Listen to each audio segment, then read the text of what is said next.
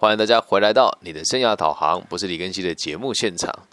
一样，在我们每次的节目开始之前呢，会有我们各种不同的赞助厂商的这个广告，请大家先耐心听一段广告。亲爱的，你觉得我辣吗？呃，老婆，你是很辣了，但是哦，有一个人比你辣。你说是谁？谁比我辣？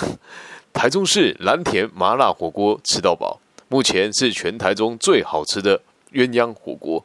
蓝田麻辣火锅电话零四二二零二六二六六，食材新鲜，服务生超帅，有兴趣的人快打零四二二零二六二六六。蓝田麻辣火锅比你老婆还辣哦！以上节目由蓝田麻辣火锅独家赞助播出。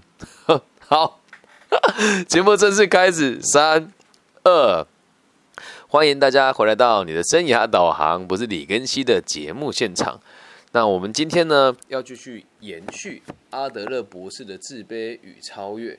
我们这个集数哦，已经进行到了这个是第七十五集了吧？如果我没记错的话哦。那今天呢，我们的题目叫做“忧郁症只是一种工具”。那也希望大家啊，可以持续的把我们从第一集一路听到这七十五集哦，你就会发现其实都是有脉络的哦。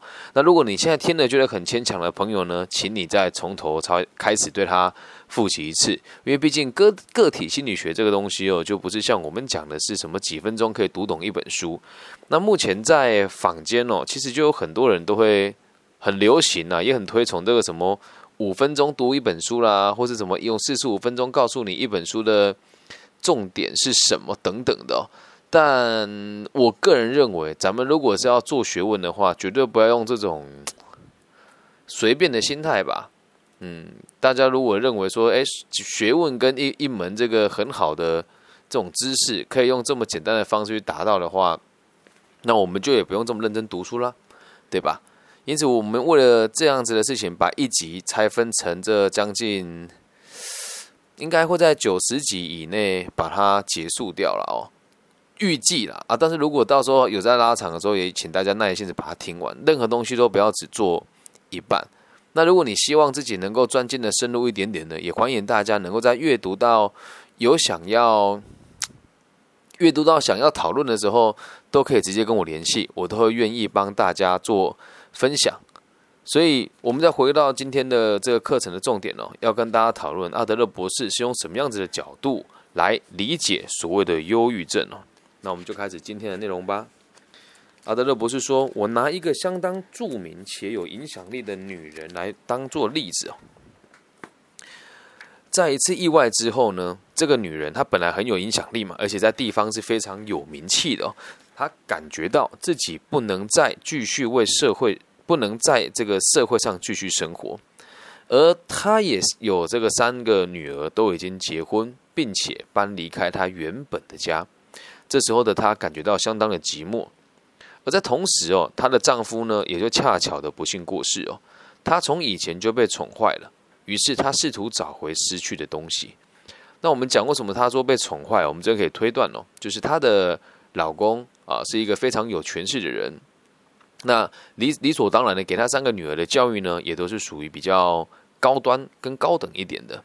那孩子长大了之后，老公也离她而去，所以不能说她没有社会价值，但她就是一个这个所谓的家庭的工作者。所以当她的丈夫离她而去的时候，她的这个经济能力呢，也就已经没有以前那么的好。三个女儿呢，也不能说忘恩负义吧，就毕竟孩子大了，总是会离开家的嘛。她这时候感到非常寂寞，而丈夫也就在同个时间过世了。那她在很很久以前就被宠坏了，因为在家里当这种少奶奶的角色嘛。于是她用各种方式想要找回她失去的东西，比如说老公的热爱啦，然后儿女对她的这种依赖啦等等的。于是她开始到世界各地去旅行，可是呢，她总觉得自己啊不如以前重要。那这里的以前讲的是多久以前呢？就是孩子还没长大以前。跟丈夫还没有过世以前，所以在某一次的这个比较远远程的这个旅途当中哦，他就开始出现了忧郁症。他认为他的新朋友相继抛弃他。诶，从这地方就发现一件很有趣的事哦。我就问大家哦，你的朋友如果认识在一个月之内就抛弃你，你会觉得这个朋友需要珍惜吗？通常不会吧？你会觉得这个朋友重要吗？通常不会吧。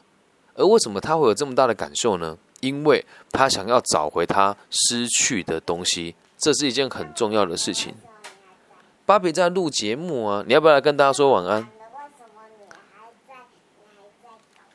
我还在工作，我没有在搞笑。你要跟大家说晚安吗？要不要？要不要？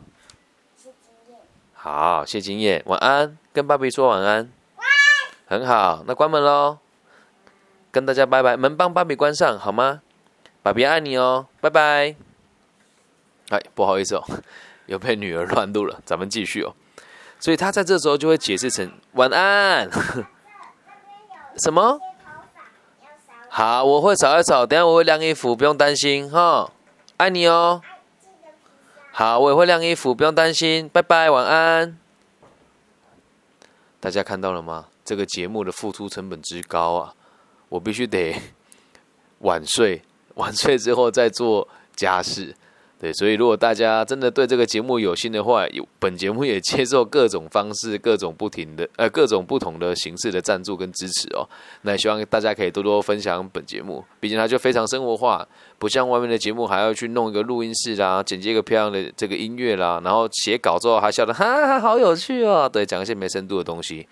对，It's not my style，这不是我的风格，好吗？好，那我们就去就继续了。所以有些人都会想说，这也是现在很多年轻人的通病啊，都认为透过旅行可以找到自己。别傻了，孩子，你只是换个地方自拍而已啊。透过旅行，我们可以找到真实的自我。别傻了，你只在逃避你原本的生活。老师，我们都需要时间来给这一点空间吧。别傻了，孩子，想有空间就代表你不想面对现实啊。理解吗？当然也不是苛责说大家旅行了，只是在你的心绪状况很复杂的情形之下。又想要去从旅行找到自我，那你常常会患得患失。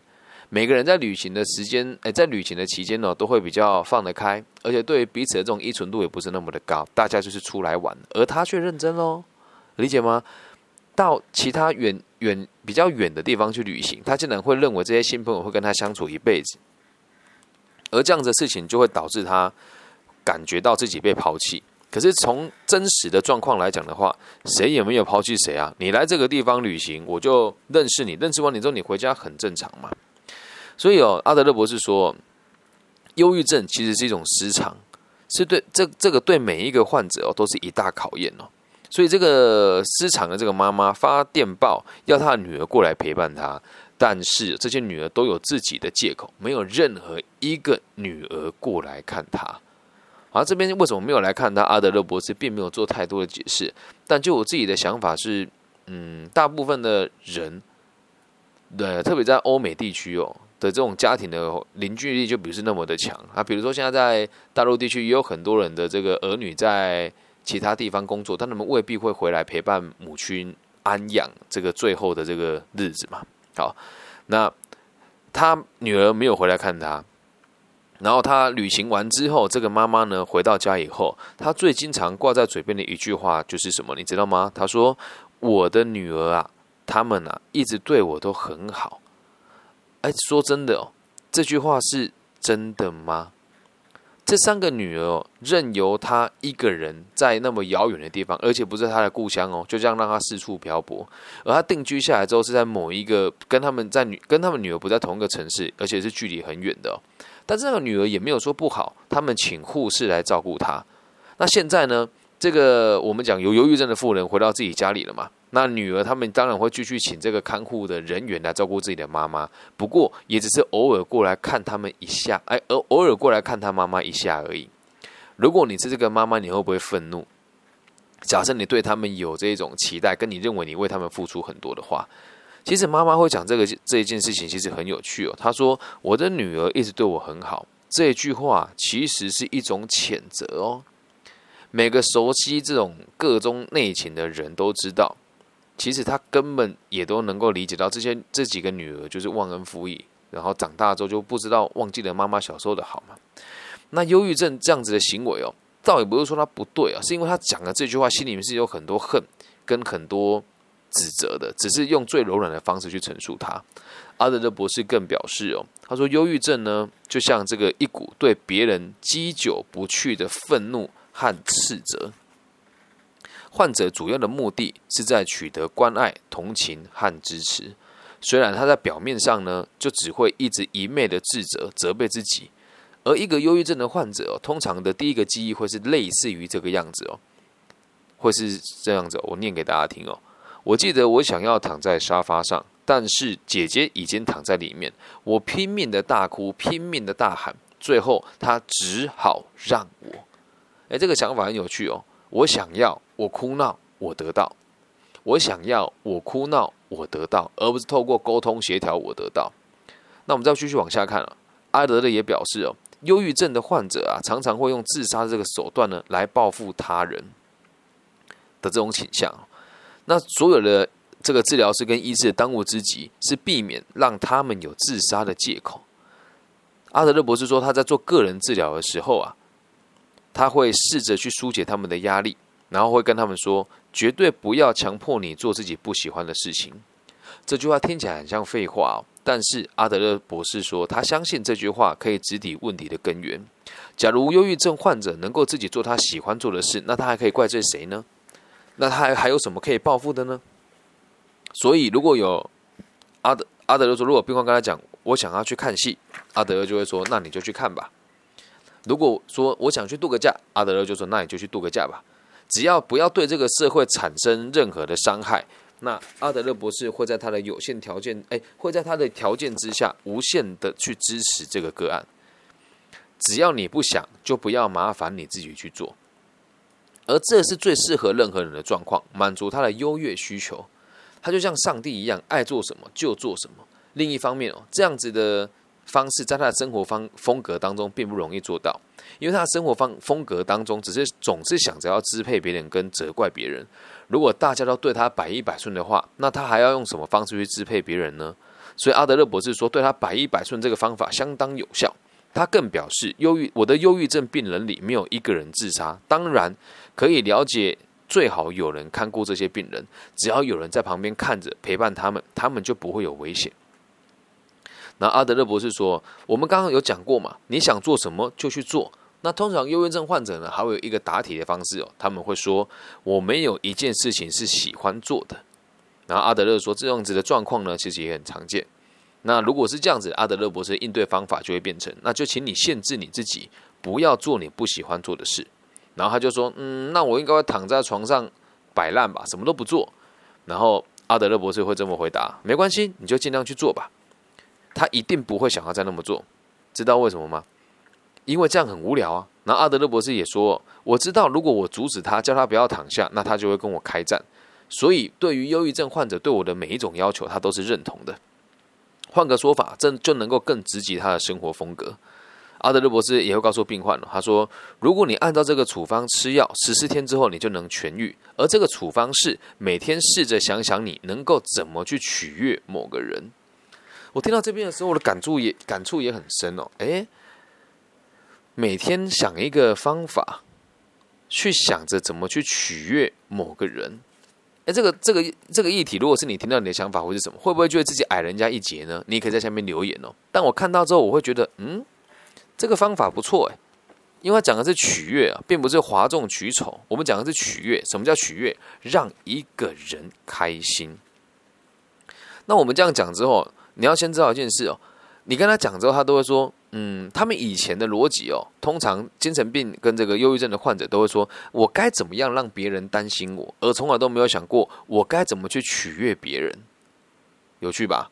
而他们通常回答答案都会非常简单的说，这很容易啊，我很常做啊。但你要知道，如果你是一名忧郁症的患者，阿德勒博士说的，不是我说的哦。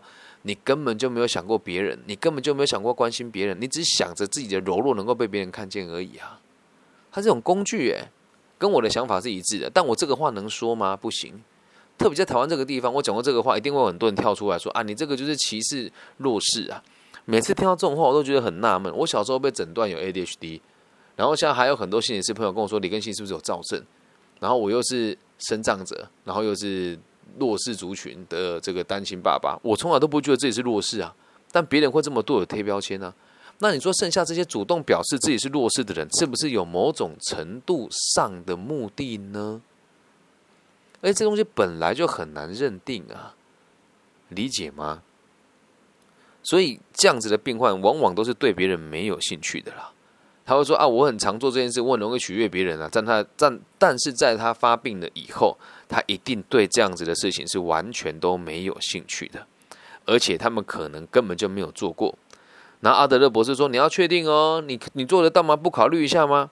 然后他们就说：“我不需要考虑，我会去做。”那阿德勒博士就就会再补充哦，因为很多这个忧郁症的患者都有失眠的状况嘛。阿德勒博士就跟他们说：“你可以利用你所有这个失眠的时间。”来思考一下，来思考一下，你能如何取悦某个人？这对你的病情会有非常戏剧性的改善。而当这个论点跟建议丢给他们之后，第二天呢，阿德勒博士看到他们，他就会问哦：“你有想想我昨天的提议吗？”而他们的回答总是说：“我昨天一上床就睡着了。”哎，就有趣了。叫你想着去取悦别人的时候，他说他一上床就睡着了。又或者是说，我觉得这个事情没有我想的那么难。又或者是说我早就想到我要怎么做了。而这时候他讲出这个这句话的时候，其实就已经变成是他愿意让自己进步，而且他也接受你的提议。又或者是他在回避你这个问题，他根本就没有去做，懂吗？我昨天躺那睡着，就代表他连想都没想，理解吧？阿德勒问哦，你昨天有听有使用我的建议吗？他说我一上床就睡着了，代表他没有做嘛？那这种你不要建立欣喜哈，不要跟他说：“哎呀，你看你没有做吧？”千万不要对待这样子的病患，必须得谨慎和友善，不要让他觉得你有任何一丝的优越感，理解吗？所以，如果你现在自己本身是有忧郁症的朋友，或许可以试试看这个方式吧。好，继续往下看了。那有些病人他会回答：“我永远都做不到啊，我很担心啊，我很担心我付出之后都没有人回馈我啊。”然后阿德勒博士就这么告诉他们了，他说：“啊，那很好，不要停止担心。”在你担心的时候，偶尔你还可以想想其他人。他说什么意思？我担心别人不关心我，我还要想想其他人，那就想想另外一个人呢？总不会每一个人都会都都不知道该怎么回馈你吧？总不会每一个人都不知道，你总不会不知道要取取悦任何一个人吧？找到个最有可能的啊！你担心那个没有没有回报的人，那就无所谓啊，去担心下一个你认为会有回报的人呢？那如果是这样子的话，还有人会会会更有趣哦。他的回答会变成这样哦。那我为什么要取悦他？他又没有要让我试着高兴呢？诶，也有趣哦。我为他好，他又没有为我好，我干嘛要为他好？那其实从我的角度，我也没像阿德勒这么高明了。我会说哦，那就算了，世界是双向的嘛，你可以自己做决定。但现在在书里面，阿德勒博士这么说，他说你必须为你的健康着想啊，而且你不觉得那一些接受你的好跟善良的人，如果没有得到你，你如果没有回馈给你，那么迟早也会遭到报应的啊。那这个说法其实并不并不是阿德勒相信这个报应的这个循环，而是让他们知道，就算你做了，对方不要也是对方的选择啊。那这个报应也可以去弭平这些这个认为自己受伤的忧郁症患者，让自己的这个伤害得到舒缓所以，只有非常少数的病人会直接回答：“我照着你的意思来做过。”很少啦，你不会一讲他就去做嘛？理解吗？而阿德勒博士他表示的重点只有一个。他说：“或许刚刚的这个想法有点牵强，但我所有的努力都是为了增进我的病人对社会的兴趣。因为阿德勒博士表示说，他深深的知道这些忧郁症的真正的原因是缺乏合作的精神，而阿德勒博士也要他们自己看清楚这一点。一旦他和同伴之间的关系能够站在平等和合作的立足点，那他就痊愈了，他就痊愈了。”如果你认为你跟一个人是平等的，而且能够谈条件，那你会用这种不理性的方式去跟他谈，你要怎么跟他合作吗？而多数的忧郁症患者都会说：“我好需要人家陪我，你可以不要离开我吗？我好怕我死掉，都是我的错。”他讲这句话就是不想为自己负责而已啊。但这个论点能够被现代的社会接受吗？很难吧，真的很难吧。只要任何一个人说啊，我有忧郁症，或者说啊，我是同性恋，大家就无限放大说哦，他有这样子的状况，我们得同理他。当然，我不是说每一位同性恋或是每一位忧郁症的患者都是这个样子，但是很多时候在社会当中就有很多正义魔人啊，就说哎呀，他就这样子，你就帮帮他嘛。一旦这个东西成立了之后，那他就会一直用同样的方法来操控周遭的人跟社会，能理解吗？那我必须得很老实的跟大家讲，在我的这个整个大的这个家族成员跟社交体系当中，也不乏有这样子的人的存在。但我们上集也说过啊，谁还没有一点那么一点点的精神病呢？对吧？啊，你有时候也会故意示弱啊。就像我女儿有时候有爸比我不要，那她长大之后，如果还是一样哭哭闹闹，那就变成人家所谓的忧郁症。你在两三岁的时候用哭的、用闹的去哀求人家，然后啊孩子还小不懂事。你在三十岁、四十岁的时候还用哭的、闹的去哀求人家，人家不鸟你，然后呢你就觉得啊好受挫，我要找人家来聊一聊。通常找谁？心理师、辅导老师。然后呢找他们之后呢解决不了问题嘛？十之八九肯定解决不了的啊。因为你没有想要解决自己的问题啊，而多数人说啊，多数心理师说啊，你说说你的感受，我只是讲我看到了，当然也有好的心理师啊。然后说完之后解决不了吗？解决不了怎么办？就去精神科医生那边。那在台湾去了之后，精神科医师开药的流程其实相当草率。如果你现在现场这边有朋友有在用药，就请下面留言，请问你从聊天再到你拿到药，医生决定开处方给你，通常只花几分钟的时间而已哦。理解吧？而如果你这时候拿到药了，然后你又跟别人讲说我有忧郁症，回家之后，你的家人本来又要做你做什么事情，说你不要再逼我了，我有这个病，就放大他了，然后他就一辈子用这样子的方式，永远都不会痊愈啊。所以这个东西我们不能帮任何人做决定，我们也不能，我们也不是心理心理师，更也不是这个精神科的医师，我们没有权利决定谁要继续用药，或是谁要停药。理解吗？那就我自己小时候用药的经验是，我认为没有用啊。但是徐老师会不会逼我吃？你觉得呢？医生开处方了，徐老师会不会去理解我的需求？大家可以自己想一想啊。整个体制都很需要被改变。就我今天进行了四个生涯规划的咨询啊，五个五个生涯规划的咨询，其中就有三名同学跟我说。啊，这个我认为现在心理的体质有哪些问题？有一个同学更直接跟我指出说，我跟你聊天觉得好轻松哦，你讲话虽然很直接，但是你不会拐着弯要我去接受一些歪理。我说你怎么这么讲？他之前有一个心理师，他就一直跟我讲说，我知道哦，我现在讲的话比较直接，但你还是要听哦。啊，如果你听不进去的话，就代表你无法接受我的建议。他是他是这样跟我转述的，不管是真的还是假的，你让你的个案有这样子的想法，那是很离奇的事情诶。理解吗？所以多数人都会觉得说啊，他就有忧郁症，那我们就让让他吧，或者是这个社会就会讲说啊，他们就是比较辛苦的一群人，那我们就能够服务他、协助他。不是，我们重点得放在能够让他们跟社会合作啊。那有人说李根新你很现实，人家就已经那么难过，你还不同情他？哦，我就很想问他，哎，脑子是他的，手是他的，我能为他做什么决定？我只能告诉他选项有哪一些。我也不怕大家知道，有一些我现在在开这个节目哦，也有很多人会在结束之后私讯我说：“我可以跟你好好聊一聊吗？”然后都讲一些废话。我直接跟他讲说：“你讲这个话好像没有什么帮助，有没有什么我可以给你具体建议的？”然后开始讲他的故事。他说：“老师是这样啊，我就有忧郁症啊，所以我很需要跟他聊一聊。”我说：“那你去找付费的心理师啊。”他说：“你不是说你愿意帮助大家吗？”我说：“我愿意帮助大家改变，但不愿意帮助大家浪费时间跟抱怨自己的生活。”我们已经讲了十五分钟，从头到尾你没有要让我说任何一句对你的建议。他说啊，如果做智商不就是这样吗？孩子，我不是智商师，我是李庚希，我是一名商人。是因为我在台湾看到很多人被辅导体系跟学校的老师讲了一些我觉得不大中听的话，影响了他们一辈子。我认为这个体制需要改变，所以我进来了这个领域里面做自媒体跟做生涯规划的教育，不代表我要跟其他人一样浪费时间再来。你你既然会这么跟我说，代表你可能有找过心理师。他说：“对啊，我现在一直都跟我在我心理师保持联系。”我说：“你找他的时候一个小时是两千块，而你找我我不收费，你对我要求那么多。”他说：“你这是歧视我。”我说：“这也你如果是这么认为，那就是了。就像我是白咖啊，这个这个叫做跛行哦，这个我是跛行嘛。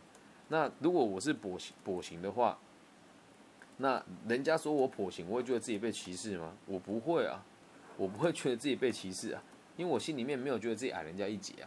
那还有说，我告你，这是最近发生的事哦。我说好啊，那你写好纯正信函，你看有没有法官可以可以受理。然后他还说，你你这个违反心理司法，你跟我做智商。我说我从头到尾都没有跟你说做说过做智商。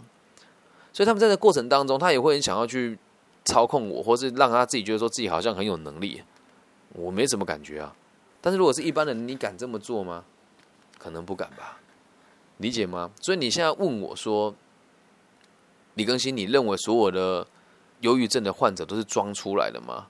我必须得老实说，我不觉得那个叫装，而只是认为他发现了这个工具非常好用，但他不自觉的使用它，可是他却没有发觉，他却没有发觉啊，他没有打算跟大家合作啊，他只是打算用他的方式让大家屈服于他而已啊。于是无限的示弱就是最好的控制啊，了解吗？所以忧郁症就像阿德勒博士说的，他说他也没有说它是一种工具啊，但就是要让别人关关注他，然后并且让他能够操控别人。而这样子的目标恰巧符合了我们所谓的优越目标。跟大家再复习一下，什么叫做优越目标？优越目标就是我想要对人类有更进一步的影响，想要受到万人的敬仰，想要在我说话的时候可以被别人重视。那这样，如果你要成为这种人，那你就应该让你自己的生命更有价值，成为一个对社会有贡献的人。这样，人家当然就敬你三分啦。但如果人家今天是因为同情你、可怜你，觉得你好可怜哦，啊，这样子有意义吗？别人能够对你有多少耐心呢？理解吧？我个人认为，我有达到我所期待的优越目标。就最起码在我的生活圈当中，在我管过的企业当中，在收听我的节目、跟我频繁互动的朋友当中，每一个人对我都是。也不能讲毕恭毕敬吧，就起码会给我几分颜面，又或者是我走在道路上，或者跟我说：“哎，你是那个李庚希吗？”我就说我是啊。哎，真的很谢谢你，我的儿子曾经因为你，然后现在去做什么工作，做的还不错。这种事情其实很常发生在我的生活周遭，而我当时的那种快感跟舒服的感受，就跟得到，就像。得到关注一样，人家说啊，你现在这样子还有办法出来运动哦，人家还会在关心你啊。因为当初是因为你关心了别人，别人有了好的发展，那大家看到这个结果之后，他就会花更多的时间在你身上，并且会愿意协助你。所以，所有来自这种同情啊，或者是这种让对方帮助你的时候，感觉到自己更有价值的这种架构的关系，往往都不是最好的方式。所以，你就听一听，想一想吧。我说真的，如果你自己本身就有忧郁症的话，你也不用一直跟别人讲说啊，我有忧郁症。你跟别人讲的目的是什么？对吧？很多人说你要勇敢说出来啊，是啊，你可以说出来。但你有没有想过，告诉别人你的目的是什么？希望大家可以帮助我。要帮助什么？要帮助什么？你没有目的啊。人你要人家帮助你什么？就关心你、陪伴你吗？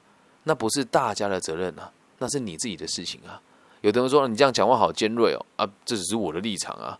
如果发生在我周遭，我周遭有精神这种忧郁症的患者，我会陪伴他，我也会理解他，但是我一一定会一直跟他讲说，我相信你会有一天知道我要表达的是什么。他说：“你不要这样跟我说话，我压力很大。”哎，我说啊，但是我会陪伴你啊，我只是告诉你我真实的感觉是什么而已啊。他说：“那你如果这样子讲，你为什么还要还要对我这么照顾？你就说都是这是工具啊，你就是看不起我这种人啊。”我说：“我没有看不起啊，我只是想告诉你，这样子的做法可以让你过得更轻松。那这都很需要时间的哦，这都很需要时间的哦。所以当这个事情发生在我周遭的时候，我是愿意付出的，我是愿意给予的，我是愿意陪伴的。但我绝对、绝对、绝对不会去无限放大这件事情，就是。”他的柔弱要取得什么，我就一定要给他什么。没有，我只会跟他讲说：“那你现在需要我帮助你做什么？”他说：“你什么都不能做，你就只能陪我。”我说：“可是我得上班啊，我不上班我没有钱呢，那我怎么过生活？那你能付我钱吗？我没钱。”我说：“那就对啦。”所以我关心你，是不是你也要关心我？嗯，我也要关心你。哦，好，那如果你要关心我的话，现在能不能让我去上班？然后帮我一个忙，假设他是我的家人的话，那你今天回来之前可以帮可以帮我把碗洗一洗吗？他说：“可是我吃药头很晕。”我说：“没有关系，就你的范围以内，洗多少算多少。那洗碗、煮饭、擦地板、倒垃圾，挑一个你认为最容易的。”他说：“可是我吃药头会晕，倒垃圾我怕跌倒。”我说：“好，那你就做你认为对家里有帮助的事情。那我就先出门喽。一定会有人跟我讲说：啊，你这样放他一个人在家。”会不会发生什么事？发生什么事你要负责吗？哎，你说的很对啊。可是如果当时的我没有经济能力的话，我还是得上班啊，不然我要拖着他去我工作的地方吗？理解吗？所以在这个潜移默化之下，有的人会说需要时间，但是说真的，都只是一个念头而已。而每一个几乎我看过的，你也可以说我不是专专业的心理心理师哦，或是这个精神科医师哦。你可以换个方式来理解，就是这只是我个人的认知跟理解而已。而在我的经验当中，辅导那么多人，也有很多人跟我主诉说他是有忧郁症的，但多数人在我这样子的协助之下，也都能够好好的去上班。那当然，两者不冲突哦。他说：“老师，那我药要药可以停吗？”我说：“药可不能停啊，开药的不是我。但是，就算你一边吃药，你也可以靠你的意志力成长更勇敢，难道不是吗？”所以我必须得讲，不是说要苛责多数的心理师或者精神科医师，或者是去苛责这些病患，而是没有一个人用这样子的方式去引导他们思考该如何和社会好好的相处啊。这样能够理解吗？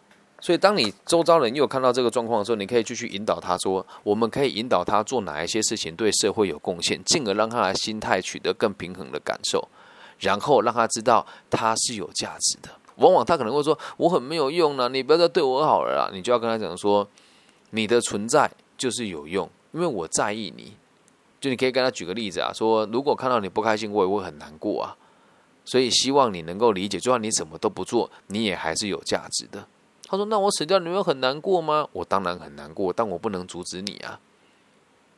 我当然很难过，但我不能阻止你啊！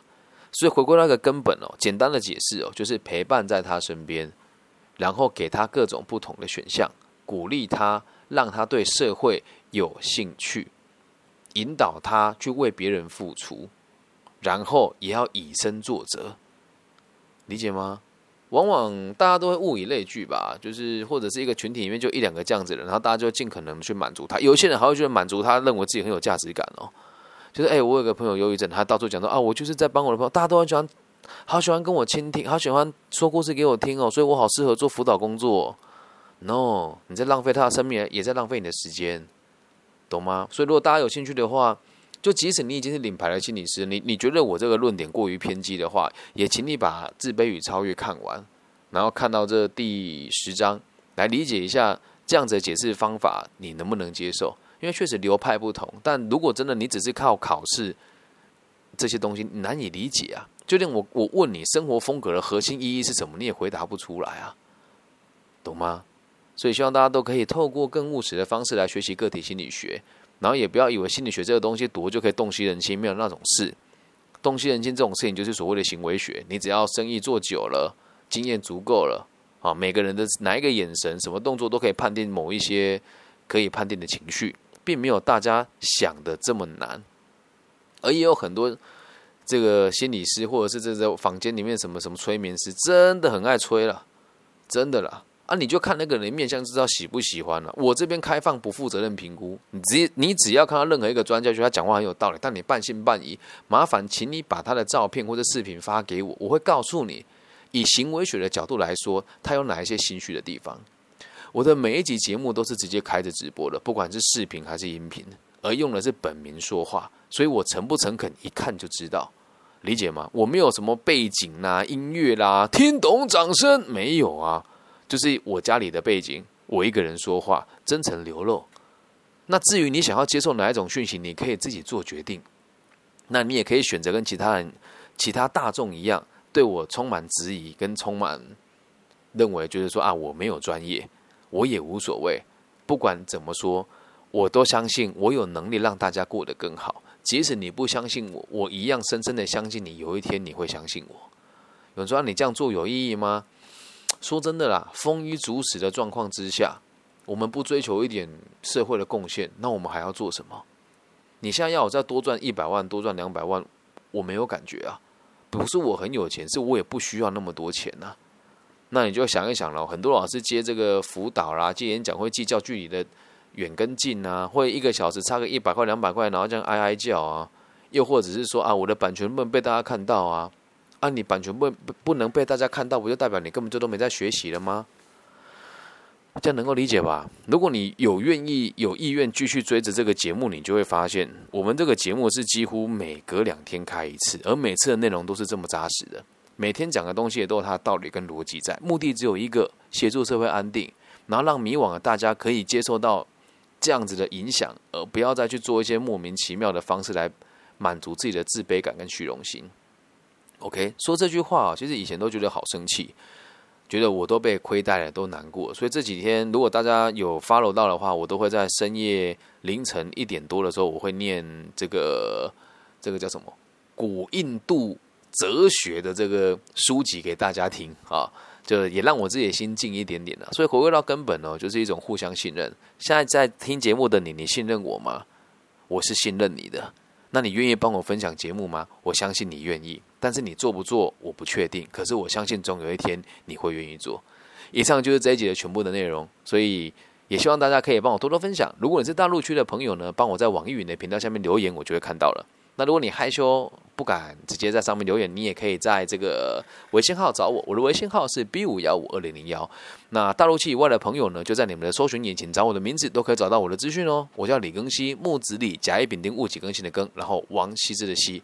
那如果大家有想要跟我聊各种不同的合作，或是希望我的节目呢可以论述哪一些内容，或是你有想要跟我谈哪一些问题，我都会愿意跟大家分享的。我爱你们，拜拜。